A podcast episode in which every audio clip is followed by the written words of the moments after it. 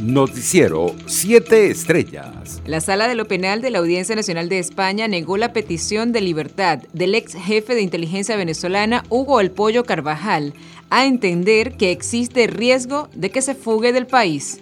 Además, la instancia judicial criticó que su entrega a Estados Unidos no se haya materializado por su maniobra claramente dilatoria y abusiva de solicitar otra vez asilo.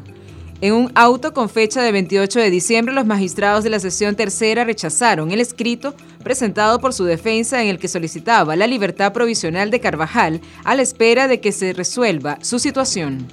En otras noticias, el diputado del Partido Socialista Unido de Venezuela, Nicolás Maduro Guerra, confirmó el martes que dio positivo en coronavirus. Queridos compañeros, cumplo con el deber de informar que el día de hoy, 4 de enero, he resultado positivo para COVID-19, escribió el parlamentario en su cuenta en Twitter.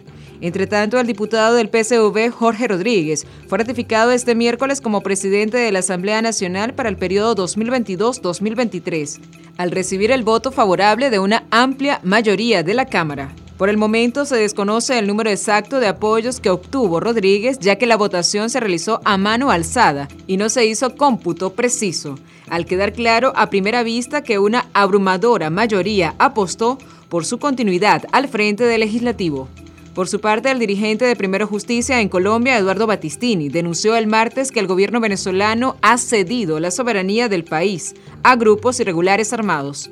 Nicolás Maduro ha entregado nuestra soberanía territorial a grupos irregulares armados para que lo usen como guarida, teatro de operaciones, espacio para evasión de la justicia, así como para organizar hechos de violencia contra el Estado colombiano, escribió Batistini en su cuenta de Twitter. Internacionales. Brasil se incorporó el martes como miembro pleno del Consejo de Seguridad de las Naciones Unidas, luego de ser elegidos en el mes de junio junto a Albania, Gabón, Ghana y Emiratos Árabes Unidos.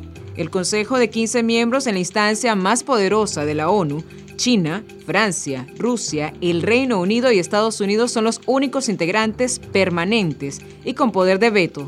En España, las comunidades autónomas siguen batiendo récords de contagios de coronavirus debido a la extensión de la variante Omicron en la sexta ola de la pandemia de COVID-19. Y según los datos de nueve autonomías, en las últimas 24 horas se han contabilizado casi 80.000 nuevos positivos. Los datos facilitados durante la mañana por Andalucía, Aragón, Cantabria, Cataluña, Castilla y León, Galicia, Murcia, Navarra y La Rioja indican que la sexta ola de la pandemia aún no ha tocado techo y que estos días se estarían conociendo los casos provocados por los contactos y la movilidad en las fiestas de Nochebuena y Navidad, según explicó ayer la ministra de Sanidad Carolina Darias. En otras informaciones, Estados Unidos condenó este miércoles el lanzamiento de un posible misil balístico por parte de Corea del Norte e instó al régimen de Pyongyang a sentarse a dialogar. Este lanzamiento viola múltiples resoluciones del Consejo de Seguridad de la ONU y supone una amenaza para los vecinos de la República Popular Democrática de Corea, es decir, Corea del Norte, y la comunidad internacional, dijo un portavoz del Departamento de Estado. Economía.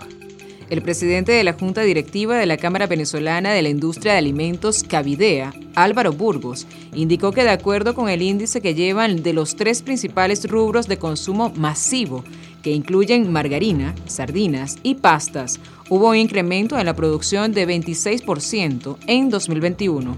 Somos optimistas y sentimos que lo peor pasó. Obviamente eso no quiere decir que se esté produciendo el 80 al 90%, pero venimos de una caída de 2020 de 80% en la producción. Por lo tanto, hay sectores que reportan entre 40 y 60% de capacidad instalada produciendo, lo cual es positivo, explicó el dirigente empresarial. Deportes.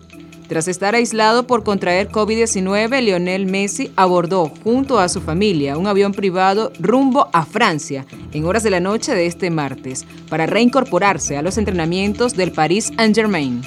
El capitán de la selección argentina partió desde el aeropuerto de Fisherton, donde arribó junto a su pareja, Antonella Rocuso, y sus tres hijos en una camioneta de color negro.